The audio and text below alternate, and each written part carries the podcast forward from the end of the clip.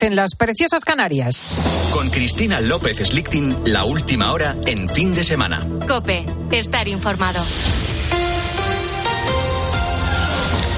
UGT Andalucía enseñaba a sus empleados cómo falsificar facturas. Guillermo Vila. Sí, facturas con las que presuntamente defraudaron más de 40 millones de euros. En el banquillo de los acusados se sientan 15 personas, pero no declararán hasta el mes de abril. En COPE hemos hablado con la persona que destapó toda la trama, Álvaro Sáez. Se llama Roberto Macías y le ha contado a Cristina en el fin de semana que la trama estaba tan profesionalizada que hasta había un manual para falsificar facturas existía este manual con un eh, el apartado gestión de botes y la gestión de botes pues te explicaba el, tipo de factura que entraba en el bote eh, y los albaranes que se descontaban con esas eh, facturas, ¿no?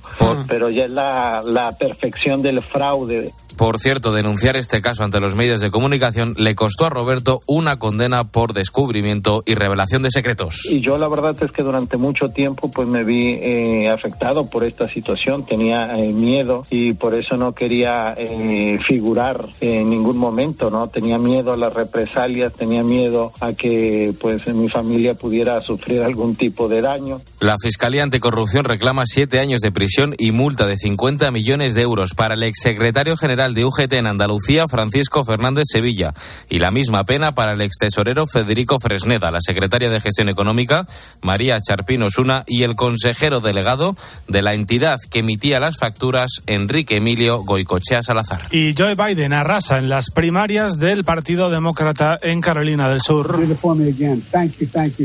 Lo hemos hecho de nuevo. Gracias, gracias y gracias, decía el presidente de los Estados Unidos, quien ha ganado con más del 95% de los apoyos. No tiene oposición, pero estos primeros comicios serán claves para medir el apoyo de la comunidad negra. Biden ya ha activado su modo campaña y empieza a remeter contra Trump. Lo hacía en la sede de su campaña en Wilmington, en Delaware. Uh, el tipo contra el que nos enfrentamos no está a favor de nada, está en contra de todo y quiero decir, es la campaña más extraña en la que ha estado involucrado, incluso peor en términos de comportamiento que la última vez en el año 2020. Dos millones de pacientes de cáncer en España en edad de trabajar no pueden hacerlo. El dolor, las dificultades de concentración, de movilidad o el cansancio suponen un impedimento para que los pacientes oncológicos puedan seguir o retomar su rutina. Elsa Peñasco. Y no es solo una cuestión de rutina. La imposibilidad de trabajar también hace mella en lo económico. A Monse Jiménez le diagnosticaron un cáncer de mama con 36 años. Lo superó y ahora ayuda a otras pacientes que, como ella, tuvieron que dejar de trabajar. Cada vez se está enfermando en edades más jóvenes, por lo cual están dentro de la edad, de la edad laboral. ¿Cómo podemos llevar una vida más tranquila si no tenemos para comer? Lo más básico. O sea, no tenemos para poder vivir. Para Mari Carmen, el diagnóstico significó también perder su medio de vida. De repente se para el mundo, te tienes que centrar en curarte, en operarte, en recuperarte y claro, dejas de tener ingresos. En mi caso, que soy artesana, solo piensas en sobrevivir. El riesgo de desempleo aumenta un 34% en los pacientes de cáncer. En muchos casos, las secuelas y el estigma social les impiden retomar su antiguo empleo o buscar un nuevo trabajo. Por esto mismo, en la lucha contra el cáncer también debemos exigir un futuro digno tras la recuperación. Con la fuerza de ABC. Cope, estar informado. Real Madrid y Atlético de Madrid se miden esta noche en el Santiago Bernabéu. Ignacio Arzuaga. Ambos equipos en la zona alta de la tabla lucharán por los tres puntos y por llevarse una victoria muy importante para las aspiraciones ligueras de cada equipo. Se jugará a las nueve de la noche en el Bernabéu. El Real Madrid saldrá con Lunin de titular en la portería y con la duda de si José Lu ocupará un puesto en el once inicial. Y en el Atlético de Madrid, ¿cuál es la última hora, Antonio Ruiz?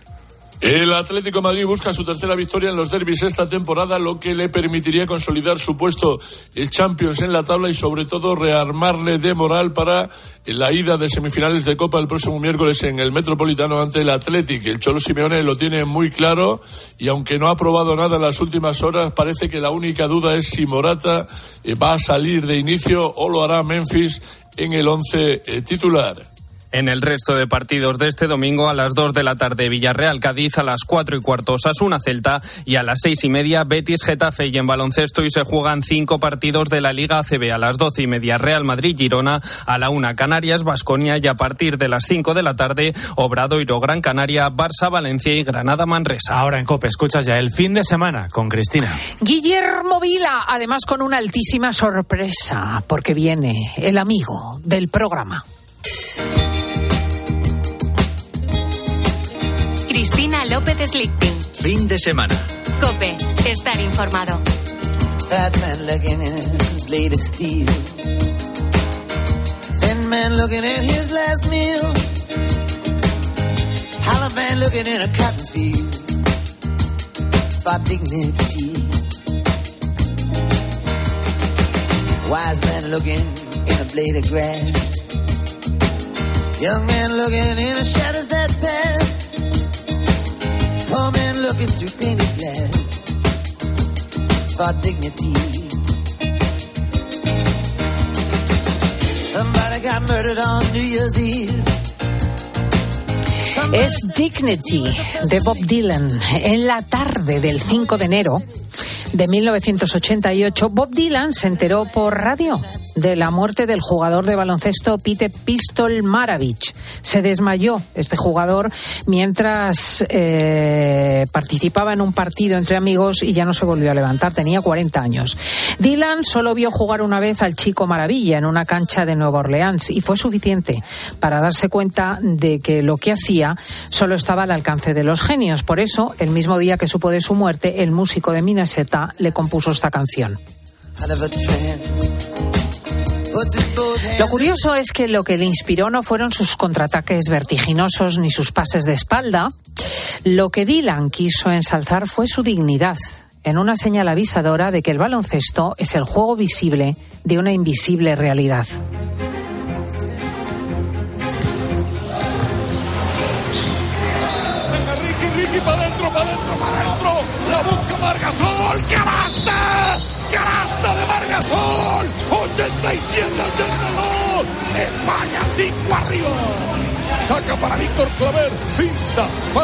Una explosión de músculos y de lucidez. Esto es el baloncesto. Por un lado, la expresión perfecta de las cualidades del cuerpo humano. Por otro, la suma de las virtudes deportivas de la inteligencia.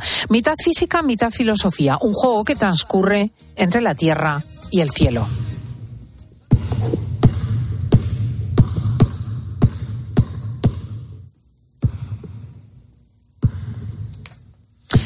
Las hazañas de los colosos requieren para ser contadas voces titánicas, inmensas, de cíclope como la de nuestro compañero Suáncar González. Solo en ellas caben juntas la envergadura y la levedad de la lucha de gigantes.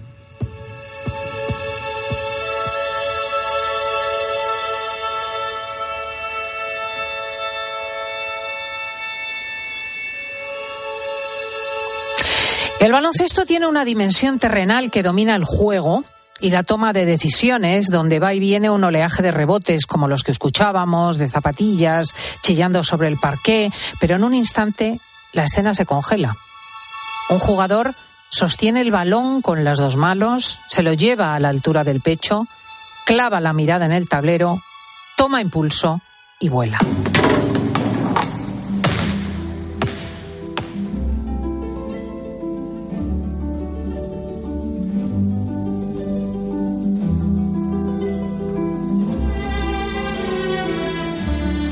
Al jugador de baloncesto le gusta vivir en el aire. Es su momento de felicidad plena. Cuando salta y queda suspendido, tiene la sensación de despegarse del mundo. Es una experiencia fugaz, sin permanencia. Las suspensiones más duraderas que se han registrado oficialmente fueron las del norteamericano Dominique Wilkins y alcanzaron un máximo de 1,7 segundos. Una eternidad. Volar, bajar a la tierra y luego seguir volando cerca de las estrellas, acariciando la bola del mundo con las manos. Hoy tenemos la suerte de contar con nosotros con uno de los más admirados habitantes del aire, uno que ha vivido esta suspensión, que ha acariciado la bola del mundo. Doctor Corbalán, buenos días. ¿Qué tal? Muy buenos días y muchas gracias por esa presentación tan bonita del baloncesto. Sí, señor. Esto es Jesús García Ercilla, nuestro guionista, pero lo cierto es que efectivamente ha expresado la belleza de un juego. Don Juan Antonio Corbanán es no solamente uno de los bases, por no decir el base más grande que ha tenido el baloncesto español, sino médico especialista en medicina del trabajo y del deporte, cardiólogo en su momento. Ahora vamos a hacer un repaso de su biografía. Sumando saltos, Juan Antonio, ¿cuánto tiempo calculas que, has pasado en el aire a lo largo de la carrera? Bueno, sería muy difícil ese cálculo porque no solo he pegado saltos cuando era profesional, yo llevo pegando saltos desde que tenía 6, 7, 8 añitos y jugando a baloncesto desde que tenía 9. Por lo, por lo, tanto, he entrenado muchas horas, he saltado mucho tiempo y bueno, y eso te acerca, no de una vez, pero sí poquito a poco, nos ha acercado un poquito al cielo. Es una sensación bonita la que has dicho de estar elevado y ver dónde puedes estar y cómo desde ahí ves el resto. Pero también es una situación de peligro y de debilidad. Cuando tú estás arriba, elevado, el mundo sigue, los otros jugadores se mueven y tú no puedes hacer nada. Tú realmente estás prisionero de tu propia capacidad. Fíjate qué vertiginoso como para estar ahí suspendido y tener capacidad de pensamiento con respecto a que sigue el juego. Se cuenta que el mítico jugador americano de los años 60, Herman Helicopter Nowins, llegaba a saltar hasta un metro y medio y aguantaba en el aire hasta tres segundos. ¿Tú crees que eso es posible o es la leyenda? Bueno, tres segundos yo creo que físicamente no he hecho nunca los cálculos porque eso es pura física, pero creo que tres segundos es imposible de, de que dure porque no creo que ni el saltador de, altura más importante del mundo, al saltar el listón, esté tres segundos en el aire. Pero bueno, yo creo que todos los deportes y este tipo de cosas que están llevadas al límite es muy bueno que tengan un poco de mítica. De, mítica. Y si está bien, pues fenomenal. Y si no está bien, pues qué más Lo bonito es la historia. Lo que parece irrefutable es que los jugadores negros viven mejor en el aire, son más capaces. Se dice que mientras un jugador negro mantiene el salto, uno blanco sube y baja dos veces. ¿Cuál es la explicación médica de esa ventaja? Pues bueno, la explicación médica de esa ventaja radica en el tipo de, de fibra muscular que, de que disponemos, negros y blancos, que es distinta. Y sobre todo, parece ser que últimamente está más en la estructura de lo que es el final del músculo cuando se inserta el hueso en lo que se llama tendón. Bueno, pues la disposición especialmente idónea que pueden tener los, eh, la raza negra respecto a la, blanca, a, la raza blanca hace que ese tendón sea más, eficaz, más efectivo y que pueda transmitir mucho mejor la fuerza muscular para vencer las resistencias que, de las que estemos hablando, como en ese caso la gravedad con el salto. Claro. En altura. Algunos oyentes, sobre todo los más jóvenes, dirán, bueno, ¿qué hace Cristina hablando de baloncesto con un médico? Pero no, no, no, es que hay que leer un poquito. El nombre de Juan Antonio Corbanal está escrito con letras de oro en la historia, no solo del baloncesto español, sino del europeo. Es el jugador con el mejor palmarés individual de la historia del baloncesto español. Lo llamaban el director de orquesta, el von Karajan, que marcaba el ritmo del Real Madrid y de la selección española cada vez que aparecía con el número 11 en la camiseta. No sé si eso se echa de menos. Pues durante un tiempo cercano a la retirada, sí, tengo que decir que hay muchas veces que me ponía la televisión y decía, no le, algo le pasa a la televisión porque no estoy yo ahí. y sí es verdad que hay un momento en el que dices, parece que falto yo en la realidad, pero poco a poco, como todo en la vida, afortunadamente, el tiempo te va poniendo en tu sitio y vas olvidando que otras veces fuiste otras cosas. Claro, se retiró con la camiseta del Fórum de Valladolid en 1991, o sea, ya hace un poquito que Juan Antonio Corbalán dejó las canchas profesionales, pero los que entienden de la materia dicen que tenía todas las capacidades y cualidades para haber triunfado en la NBA. No era el momento, claro, no eran las condiciones. Yo no sé si entonces no era tan fácil saltar el mar. Estaba muy lejos entonces. Tengo que decirte que muchos entrenadores americanos vinieron a vernos jugar con la selección y con el Madrid y que algunos de ellos cuando les preguntaban ¿qué jugadores crees tú? Pues muchos de ellos me, nombraron. Yo, sin embargo, tengo la sensación de que yo podía haber ido allí, es cierto, pero no creo que hubiera sido un primerísima fila. En Estados Unidos, eh, a medida que eres más bajo, hay muchísimos más jugadores que juegan muy bien Si tú vas a Estados Unidos midiendo 2,20, tienes muchas posibilidades de hacerte un hueco entre los mejores. Pero si mides un 80 o un 85, el, el taquillero del metro sale de la taquilla, se pone a jugar contigo y juega exactamente igual que tú. Hombre, igual, igual. Bueno, parecidísimo. Te digo que allí hay una afición tan grande que casi todo el mundo juega muy bien puede que hubiéramos tenido nuestro. Yo por eso valoro tanto Ricky Rubio, Calderón, eh, Navarro, todos los jugadores que han, que siendo pequeños han hecho un hueco allí en la, en la NBA, a mí, para mí tienen un respeto enorme, porque sé lo difícil, he jugado contra muchos de los americanos de, de, primera línea y sé lo difícil que es jugar contra ellos. Fíjate.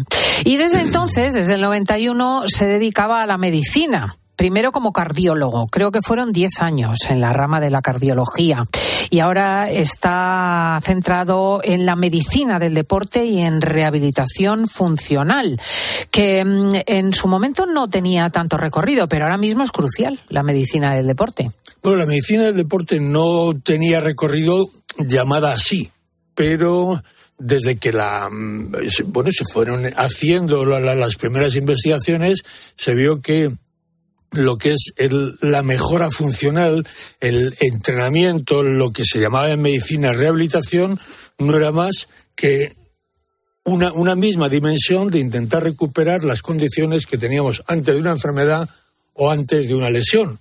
O no era más que la mejor expresión de alguien que estando normal entrenaba para rendir por encima de lo normal.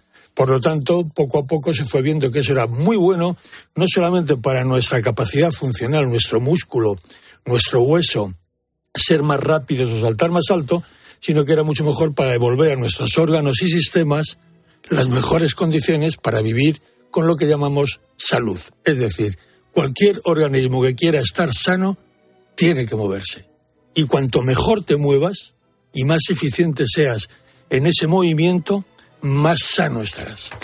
Eh, hablamos con Juan Antonio Corbalán. Evidentemente era uno de los jugadores punteros de baloncesto y tengo yo una curiosidad personal, porque ahora andamos ahí, ahí en la biografía. Eh, muchas veces nos preguntamos si el jugador profesional no está lastrando demasiado sus condiciones, si efectivamente no se está exigiendo por encima de lo que el cuerpo recomienda y si no lo pagará en la vejez.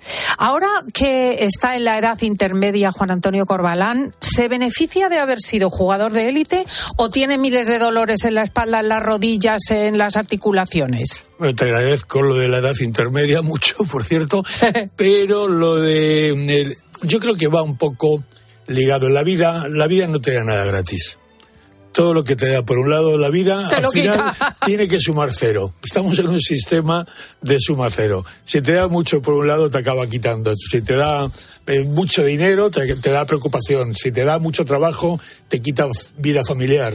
Y, y, todo es así. Ah, qué curioso pues esta forma de verlo. Bueno, yo creo que sí, que entonces tú tienes que, que, ir buscando ese, ese equilibrio.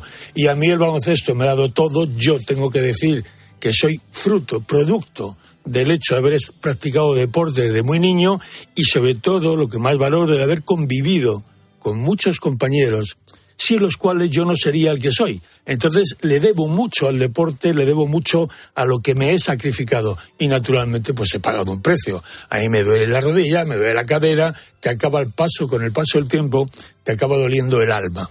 Bueno, a mí esto me compensa. Sí. me compensa, porque a mí me duele menos, como no daba ni chapa, pues claro. Eh, aún le quedan tiempo, además de para ejercer la medicina del deporte, para escribir. Ya había publicado un libro autobiográfico, El baloncesto y la vida, una novela, Conversaciones con Mirza, y un libro de divulgación médica.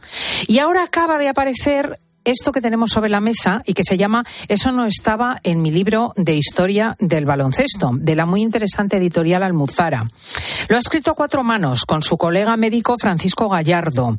Es un libro sobre todo de personas y de personajes. Sí, es un libro que trata de, yo, creo, y, Paco como yo, eh, estamos convencidos de que la vida no tiene sentido si no somos capaces de llegar al, principio, al elemento, y detrás de cualquier acontecimiento, sea triste o alegre, sea magnífico o sea absolutamente vulgar, hay una cara y unos ojos, hay personas. Lo que da dimensión a todo lo que vivimos no son las cosas, sino las personas. Y nosotros quisimos irnos a pequeños elementos que fueran curiosos, que fueran elementos que no todo el mundo ha podido llegar a ello y explicarle un poco por qué eso ha sido así. Y detrás de eso te das cuenta de que no hay más que personas. Detrás de ese episodio de cómo Bob Dylan le dedica una canción a Pete Maravich, que fue como un ángel jugando a baloncesto, tú has dicho, hay mucho músculo, mucho músculo y mucha fuerza, pero detrás de ese músculo y esa fuerza hay también personajes que parecen que son etéreos. Pete Maravich será uno de esos casos. Una persona muy delgadita, alta, pero muy hábil, muy, muy, muy ágil, muy bonito, era pues efectivamente como casi como un ángel. Y no entiendo que una persona con la sensibilidad de, de Dylan pues evitara hacerle una una, canción. Pero el baloncesto está lleno de esas pequeñas cosas, como por ejemplo las botas. Cuando hablamos de las botas Converse, que son las botas que prácticamente definieron el inicio del baloncesto, que ahora están tan de moda y que todo el mundo lleva ahí, no se han parado a pensar que en la escarapela que llevan en la parte interior del tobillo para proteger los, los, maleolos, en esa escarapela hay una estrella, que es el logo de la marca, pero además hay un hombre que es Chuck Taylor, que fue el primer jugador para quien se hizo ese tipo de botas. Fíjate. Bueno, pues ese, ese, tipo de cosas es lo que hemos querido poner a Qué disposición bonito. del lector. Eh, precisamente hay nombres como el de James Naismith, que eh, está relacionado con la fecha de nacimiento del básquet, del baloncesto. ¿Quién era este señor? Bueno, ese señor era un pastor eh, presbiteriano muy relacionado con, eh, con la Young Men Christian Association, que es el ambiente donde nace este, este deporte. Y bueno, y él lo único que quiso fue intentar buscar un, eh, un, una actividad que permitiera a los niños poder hacer deporte cuando llovía mucho, cuando las condiciones climatológicas eran malas. Y entonces se inventó un juego alrededor de un palo del cual colgaba un cesto. Colgaba una cesta de frutas. Una cesta de frutas, que luego se dieron cuenta que cada vez que se metía el balón había que sacarlo. Y entonces dijeron, bueno, ¿por qué no lo agujereamos por abajo también? Y así fue, con ese tipo de, de cosas es como surgió el baloncesto. Aunque ya históricamente el baloncesto tuvo, o se cree que tuvo, muchos precursores en juegos que no eran específicamente iguales, pero que podían sugerirlo. Es interesante porque dos elementos que contribuyeron a la difusión del baloncesto fueron las escuelas religiosas y el ejército norteamericano. Eh, es muy curiosa la vinculación del baloncesto, en efecto, con las instituciones educativas luteranas y con eh, la disciplina militar. Lo cierto es que hay detalles en el baloncesto que no se dan en otros deportes. Por ejemplo, el jugador que comete una falta levanta el brazo y reconoce mm. la infracción, que es una especie de confesión pública de la culpa, muy distinto a eso que tanto vemos en el fútbol, donde intentamos confundir al árbitro. Sí. Bueno, también de alguna manera existe un poco esa esa pillería existe también un poco en el baloncesto, pero en el baloncesto es muy habitual que tú, intentando ser pillo o no, cuando tú sabes que has cometido una falta, casi no hace falta ni que te pite el árbitro de personal. Tú levantas la mano como diciendo, perdonad, sé que lo he hecho yo. Es una forma de pagar ante la sociedad. Nosotros los católicos tenemos un poco una, una moral un poco laxa, es decir, no, no ha sucedido aquello que no se ve.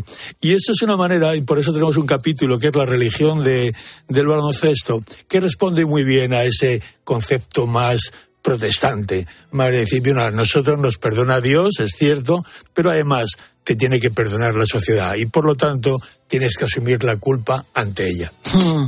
Es bonito porque el hilo de religioso del baloncesto se mantiene en España. El introductor en nuestro país del baloncesto, y se ve en el libro, es un escolapio misionero de Soria. Eusebio Millán, sí. Que lo trae de Cuba. Lo trae de Cuba. Cuando España pierde Cuba, es ocupado por, la, por el ejército americano.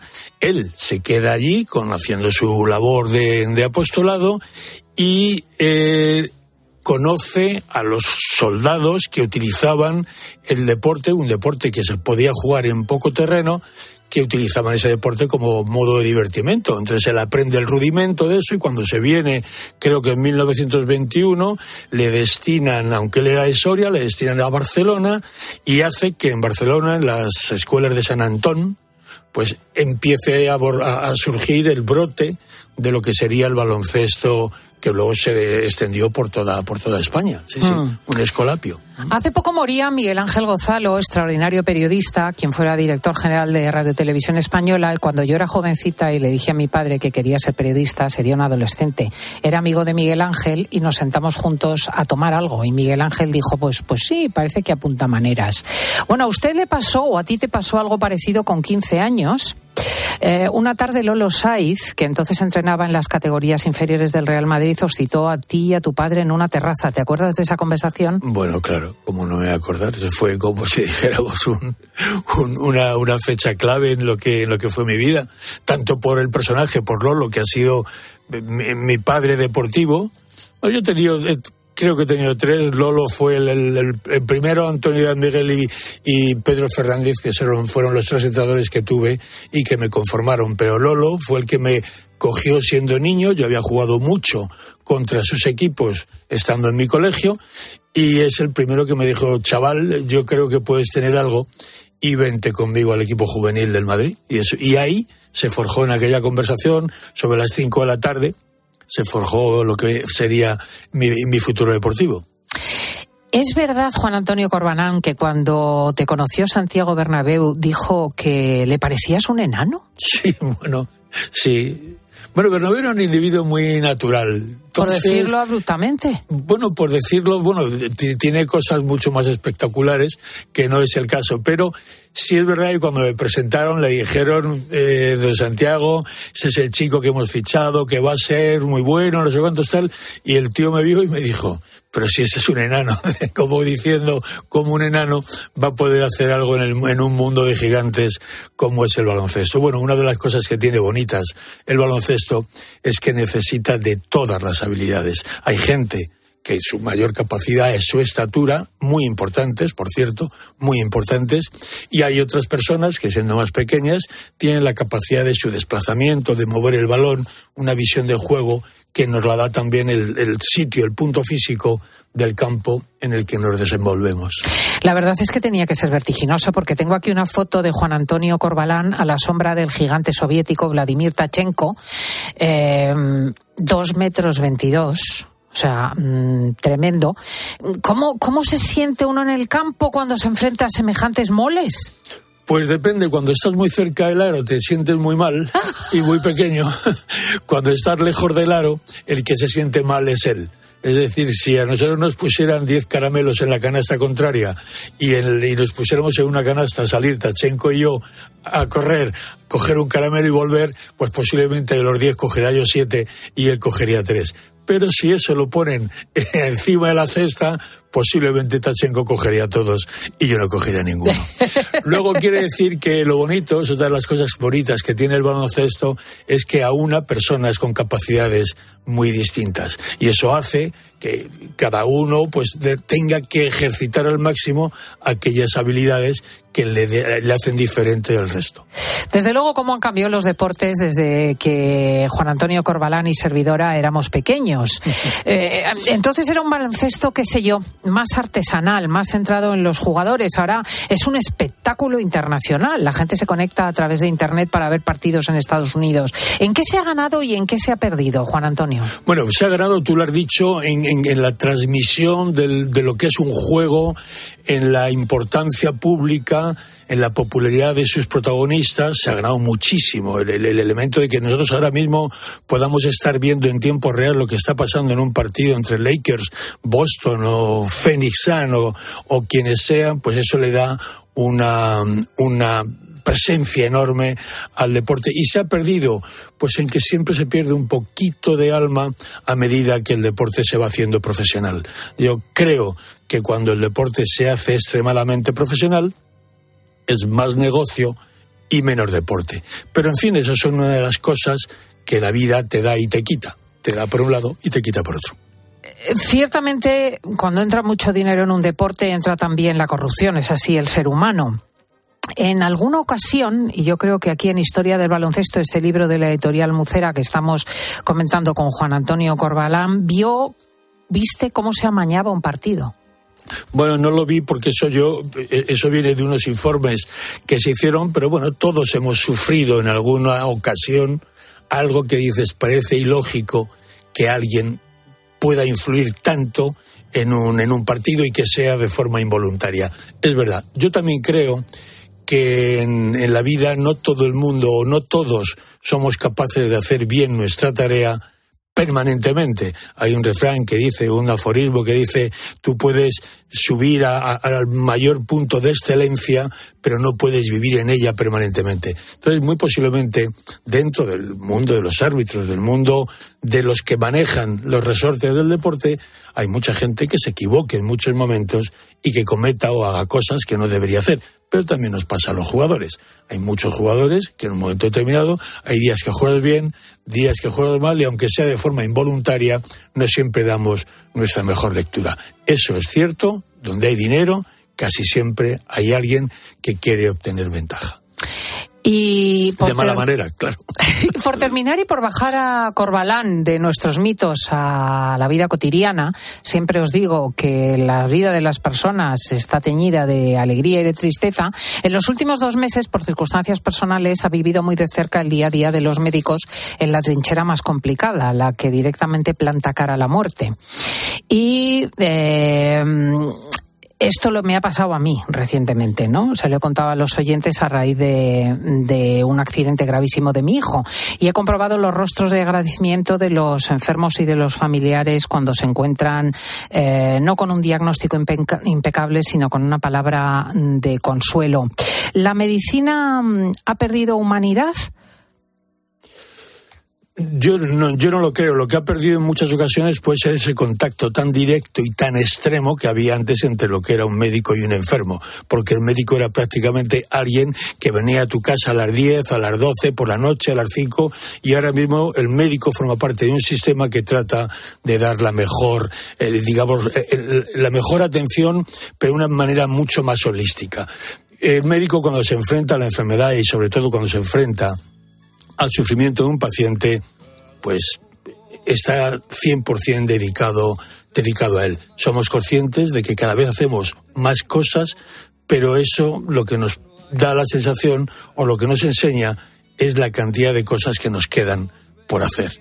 Y como ocurre con el conocimiento, tú aprendes una cosa y esa cosa sabe, te hace ver que te quedan muchas más cosas por aprender. La medicina es la misma. Y entonces, bueno, pues lógicamente para nosotros el sufrimiento del paciente es lo primero. Nosotros tenemos primero que evitar el sufrimiento y segundo que acompañar al paciente en ese sufrimiento porque no todo es agudo. Hay muchas patologías que son crónicas y en ese acompañamiento es donde yo creo que el médico da su mayor expresión. Y cuando digo el médico hablo también del personal sanitario enfermeras, auxiliares, porque los hospitales realmente no podrían funcionar sin esos ángeles que acaban siendo las personas que están, es así, permanentemente al lado de ese paciente. Y no hay otra historia, tenemos que aprender a, saber, a convivir con ese sufrimiento. A mí la primera persona cercana a mi actividad, no había acabado todavía la carrera, me acuerdo perfectamente, era una señora que murió de una valvulopatía eh, cardíaca y se llamaba Sofía. Y, cuando murió yo me llevé un berrinche impresionante. Y el médico, vamos, el, jefe de servicio me dice, mira, un médico tiene que sufrir lo mínimo las pérdidas que ha tenido y tiene que preocuparse, preocuparse lo máximo por las personas que todavía te necesitan. Bueno, pues eso es un poco así. Efectivamente. Eh, Juan Antonio Corbalán, ¿cuándo ha sido la última vez que has tirado una canasta? Pues de, forma oficial tuve que tirar una personal. He tirado últimamente en un programa de, de que hemos grabado sobre la seguridad vial. Y para hacerlo un poco más liviano, en un momento tuve que tirar unas personales que se me dieron muy bien, metí 15 seguidas, o sea que está muy bien. Pero mi último tiro oficial reglado, poniendo el alma, porque ya te duele todo para poder tirar, fue en el verano de, 1900, de, de 2020 que tengo además, hice una fotografía conmemorativa y le dediqué pues el último tiro que de vez en cuando regalo a alguien. Pero de vez en cuando juegas así por hobby? No. Nada. Yo dejé el juego de contacto, lo dejé a los 55 años porque el baloncesto es un deporte que si quieres jugarlo con cierto placer, que es como lógicamente tú yo lo podría jugar, necesitas unas condiciones físicas que son imposibles sin, un el sin el entrenamiento adecuado.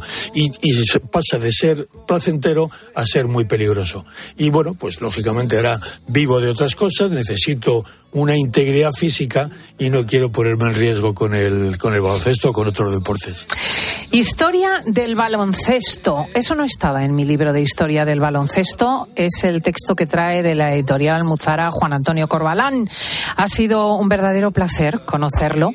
Está muy bien que como amante del baloncesto guste de vivir en el aire, pero a nosotros nos ha encantado tenerlo a ras de suelo. Muchísimas gracias. Pues muchas gracias a vosotros y quiero tener unas palabras de recuerdo para mi compañero de libro, que es Francisco Gallardo, que ese sí que es un grandísimo escritor, una persona muy premiada y que es un loco del baloncesto, es un gran amigo mío y me ha honrado escribir este libro con él. Gracias de verdad. y las ventanas a las ventanillas. El lunar de tu cara, la pinacoteca nacional y la revolución a las pesadillas. Escuchas fin de semana. Con Cristina López Slichting. Cope, estar informado. Este domingo, duelo en el césped. ¡Uf! ¡Uf! ¡Uf! Vive en tiempo de juego todos los partidos de liga. Y están ya los equipos preparados. Y el derby madrileño. Real Madrid, Atlético de Madrid. ¿Quién manda en la capital? El Madrid eliminó al Atleti en la Supercopa. Y el Atleti se vengó en la Copa del Rey. No hay dos sin tres. Partidazo. Tiempo de juego con Paco González, Manolo Lama y el mejor equipo de la radio deportiva. El número uno del deporte. Esto es un mensaje para todos aquellos que te dijeron que no podías cambiar el mundo. Ahora sí puedes gracias al efecto ser humano, un superpoder que nos convierte en la única especie capaz de revertir el daño que causamos al planeta y frenar el hambre y la pobreza. Es hora de utilizar este nuevo poder. Descubre cómo hacerlo con manos unidas en efectoserhumano.org. La felicidad no es un destino al que llegar. La felicidad está en el camino. Y si ese camino lo haces con tu nuevo Fiat, mucho mejor. Encuentra la felicidad con la Fiat Happiness Fórmula. Solo este mes tienes ofertas exclusivas con entrega inmediata en la gama de Fiat. Acércate a tu concesionario más cercano y encuentra la felicidad en cada curva. De camino al cole de los niños, un poco de diversión. Veo, veo. Si pillas atasco al ir al trabajo, un poco de paciencia. Ya no llego. Si vas al súper a hacer la compra, un poco de memoria. Plátanos y yogures. Y para todo eso, los nuevos combustibles 100% renovables de Repsol. En tu día a día, algo nuevo te mueve con los combustibles 100% renovables de Repsol que puedes usar ya en tu coche. Encuéntralos en más de 50 estaciones de servicio y a final de año en 600. Descubre más en combustiblesrenovables.repsol.com. Dosificación perfecta. Mientras cuido del planeta. Tú solo compras muy sencillo y el dinero a tu bolsillo.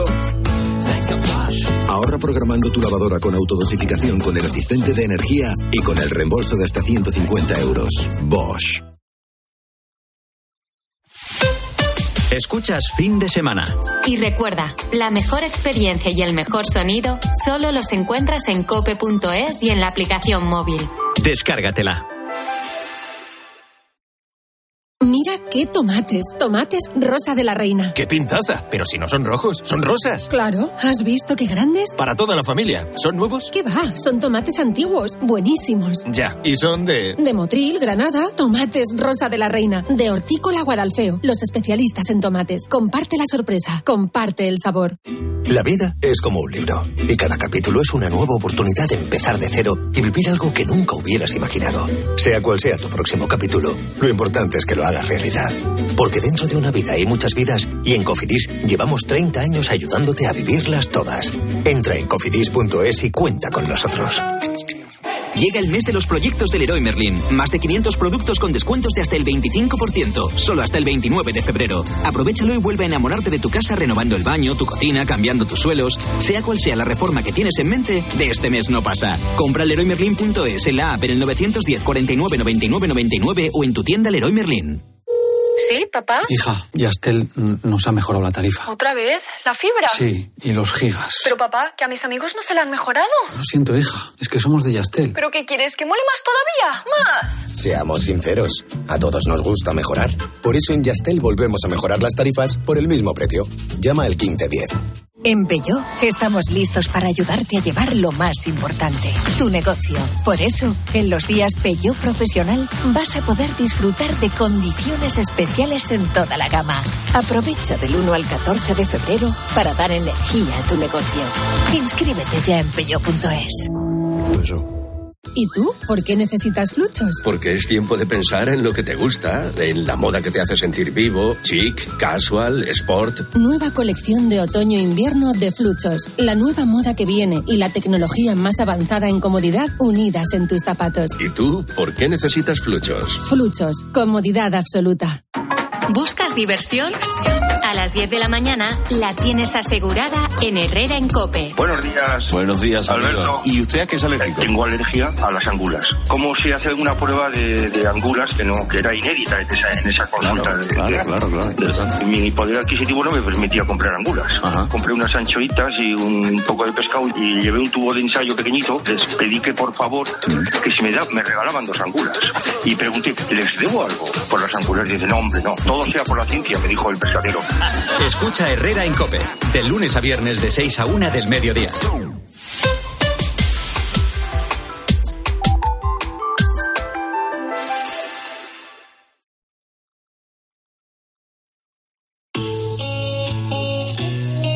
Cristina López Slichting. Fin de semana. Cope, estar informado. Madre mía, ¿cómo se hace para tanta conexión? Tú lo sabes, yo lo siento, vamos a otra habitación donde nadie, nadie puede oírnos. Se nota en mi boca que yo no quiero hablar, porque desde que estás aquí, aquí cerca de mí, que tú eres mi baby.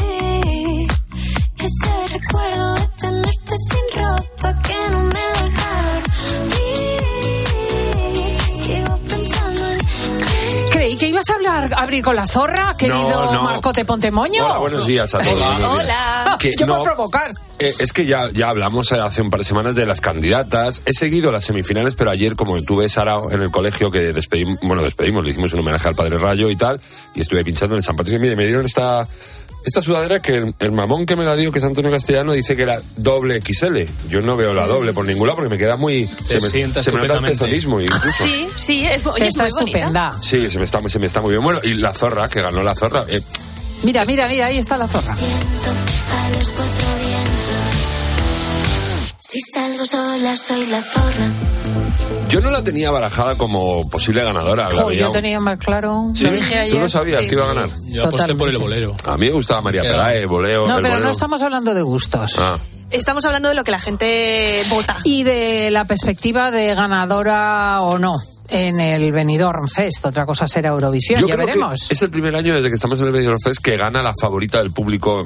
Acordaos que la primer, el primer año era Rigoberta Bandini y no ganó. eh, el año pasado era la noche entera y tampoco ganó. Este año yo creo que el público quería ganar a Que esta. sí, que sí, que y ha sí, ganado, que con sí. lo cual estará todo el mundo contento, digo yo, y luego todos los escucha, eurofans. rítmica, mogollón de rítmica. Sí.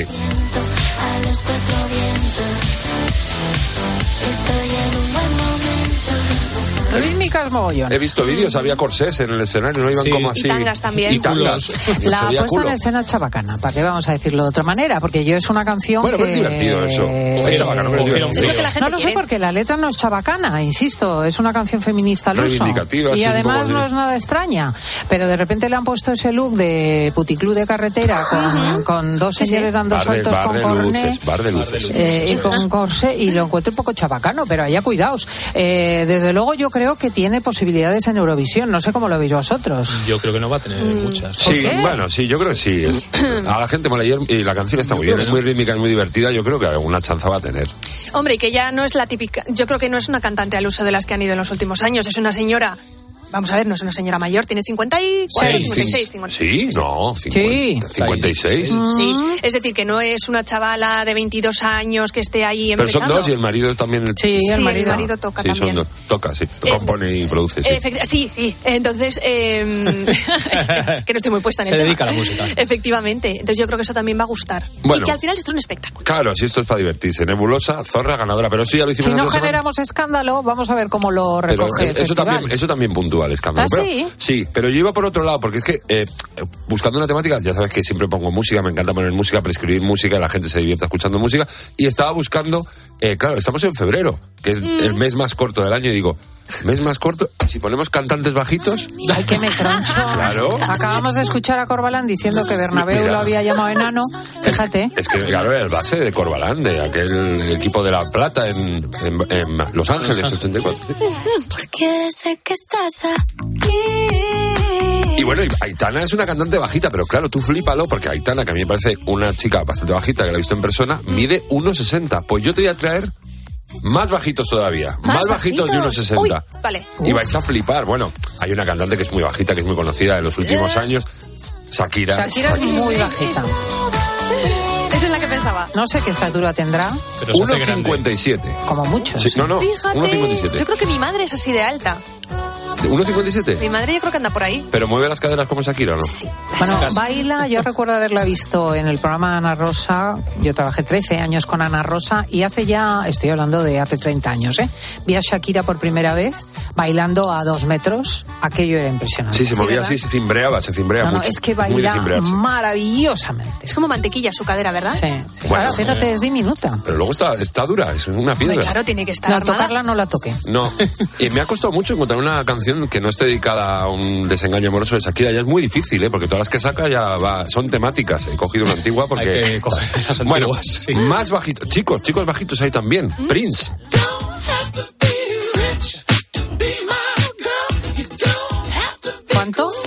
1.57 también. Por cierto, ¿Qué un momento. me Voy a hacer un alegato que no se me enfade nadie. Que luego no quiero mañana todo el fandom de los siete enanitos diciendo en las redes, los trolls, "Jo, los bajitos también. No, no. Esto es para divertirse, no me meto con nadie.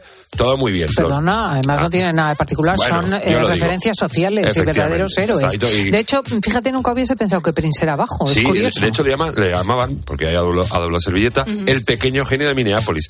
Por cierto, si no habéis visto, en una de las plataformas han sacado un documental de la grabación del We Are the World, Ajá. muy guay, un documental de hora y media, que se llama La Gran Noche del Pop, que cuentan por qué Prince no estuvo en el We Are the World, que estuvieron 47 artistas de los más renombrados del año 84, ¿fue esto? 82 creo, y se cuenta por qué no estuvo Prince. Tenéis que verlo ¿Y por qué no estuvo? Cuéntanoslo. porque eh, no quería él. Entonces llevaron a Sheila E., que era su pareja en aquel momento, que era su percusionista, como para atrapar a Prince. Entonces la llevaron a cantar y hasta el último momento Prince dijo que no iba y no fue. Y se chinó un poco la Sheila E., se chinó Prince. Bueno, hay que verlo, es que no quiero hacer spoiler, la gente tiene que ver el documental. Bueno, más bajitos. Eh, nunca, había, nunca había pensado yo que esta señora era tan bajita. Lady Gaga.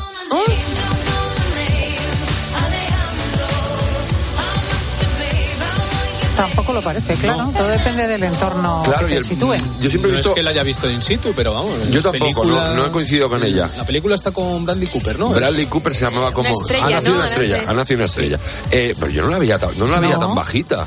¿Y cuánto mide? 1,55. Están todos No. más Sí, bajita sí. que... Más bajita que Prince y que Shakira. Sí, voy en, en voy, eh, ojo. con eso.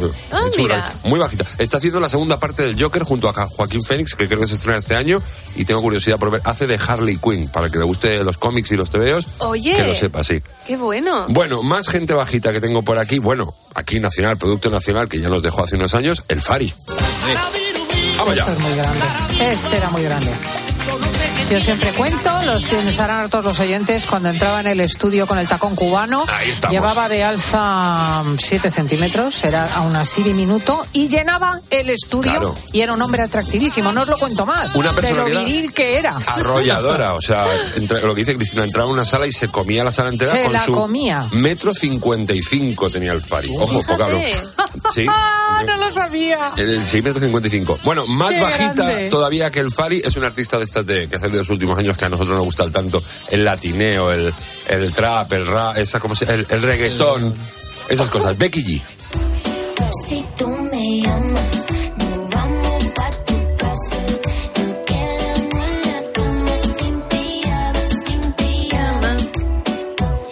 A mí se me cayó el alma a los pies cuando escuché a mis hijas pequeñas escuchar esta canción. Nos vamos a tu casa y nos quedamos sin pijama. Yo decía, infantas de mis almas, que cantando esto. ¿De, ¿De estatura? Eh, Becky G tiene 1,54. O sea, es que Mira. 1,54 es, es muy bajita, es la que iba dentro de Alf. O sea, es, es muy bajita. Muy bajita. Eh, más, mira, una que me gusta Pero mucho, cuánto ar te llevan dentro. que tiene una voz arrolladora también, que parece una muñequita, que es una cosita así muy bonita, es Ariana Grande.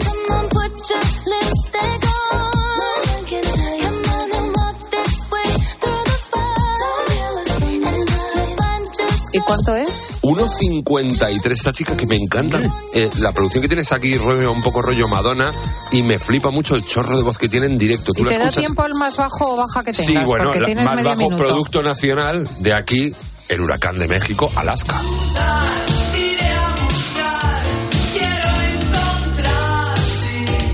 Ariana Grande, 1.53 y Alaska, 1.52. Metro- el auténtico metro y medio que se llama. Madre mía.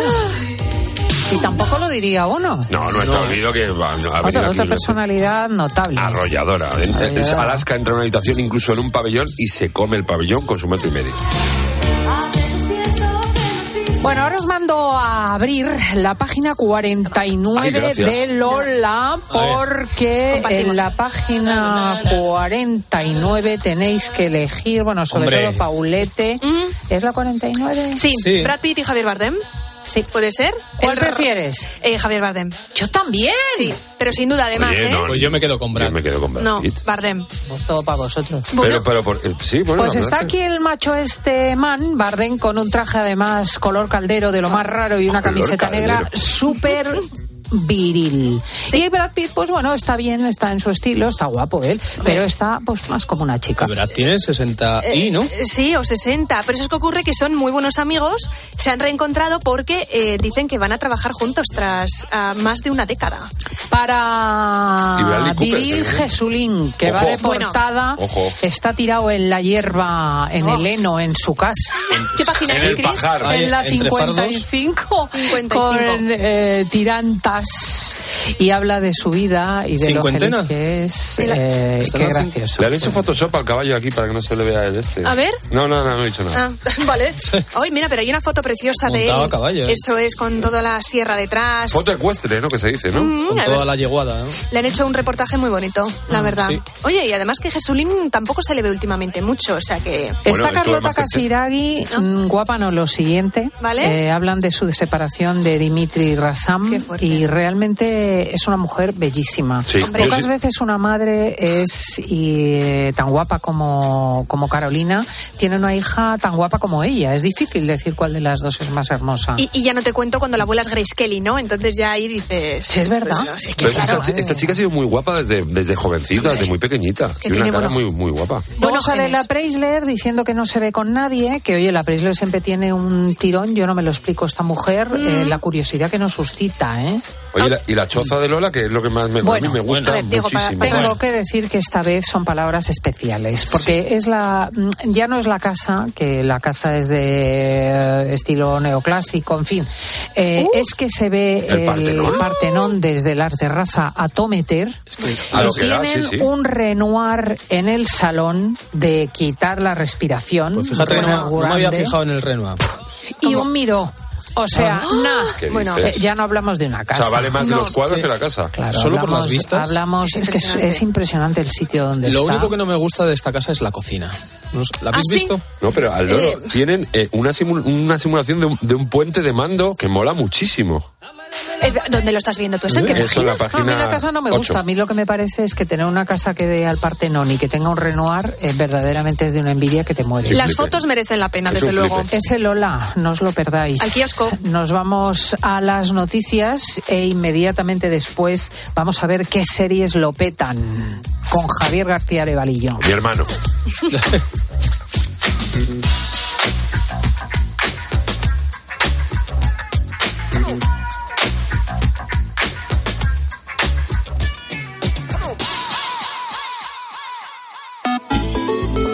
A Cristina López Slichting en Twitter en arroba fin de semana cope, en facebook.com barra Cristina fin de semana o mándanos un mensaje de voz al 666 55 40 00.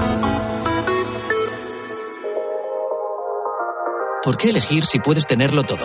¿Por qué elegir una playa, una ciudad, un restaurante o incluso una piscina? Con Viajes El Corte Inglés y Celebrity Cruises puedes tenerlo todo a bordo de un resort de lujo y relax en el mar.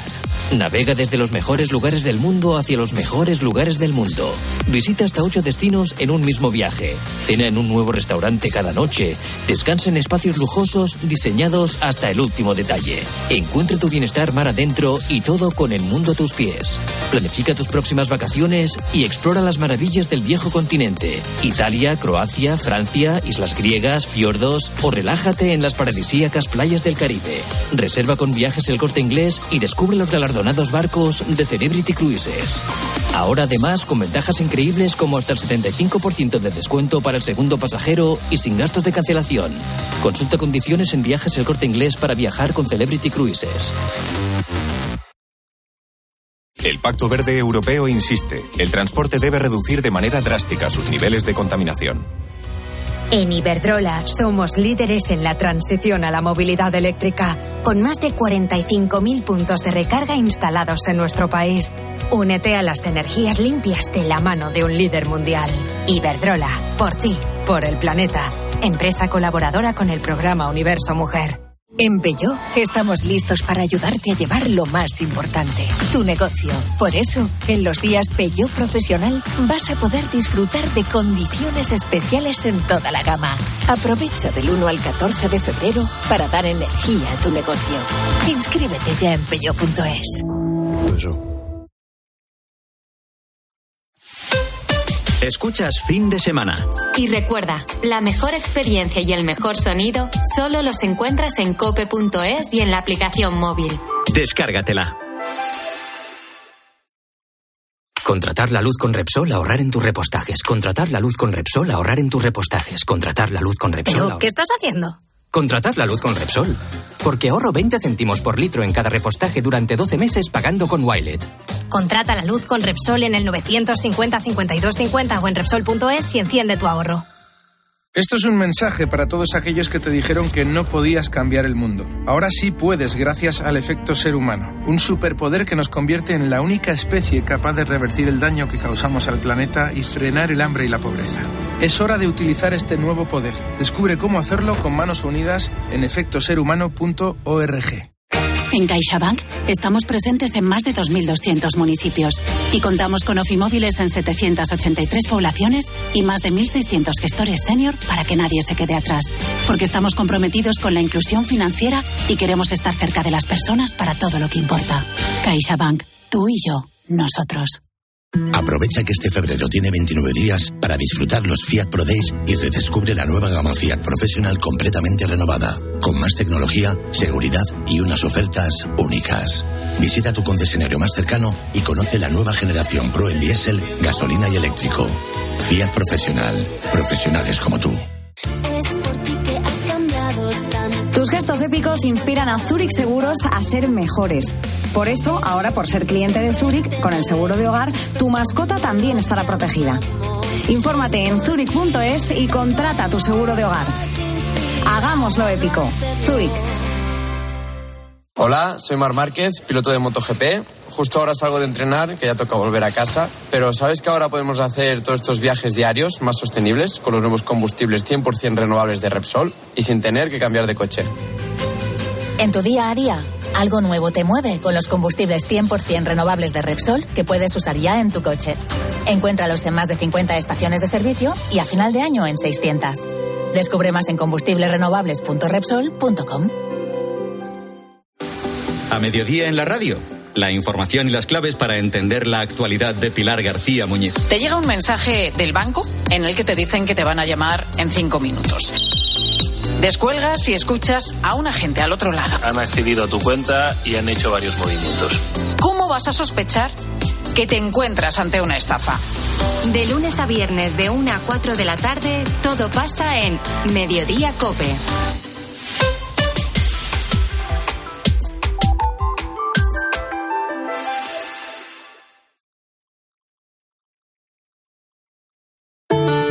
El ángel del Señor anunció a María. y concibió por obra y gracia del Espíritu Santo. Aquí está la sierva del Señor. Hágase en mí según tu palabra. Y el Verbo se hizo carne. Y habitó entre nosotros. Dios te salve María, llena eres de gracia. El Señor es contigo, bendita tú eres entre todas las mujeres y bendito es el fruto de tu vientre Jesús. Santa María, Madre de Dios, ruega por nosotros pecadores, ahora y en la hora de nuestra muerte. Amén.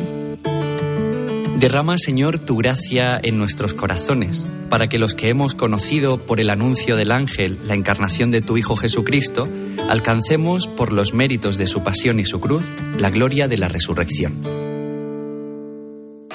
A partir de este momento, Cope te da más. Si quieres escuchar fin de semana, puedes hacerlo a través de nuestras emisoras Cope Más y también en Onda Media. Y si prefieres oír tiempo de juego, hazlo a través de nuestras emisoras de FM. Y por supuesto, puedes escuchar los dos programas a través de las aplicaciones móviles y también en cope.es.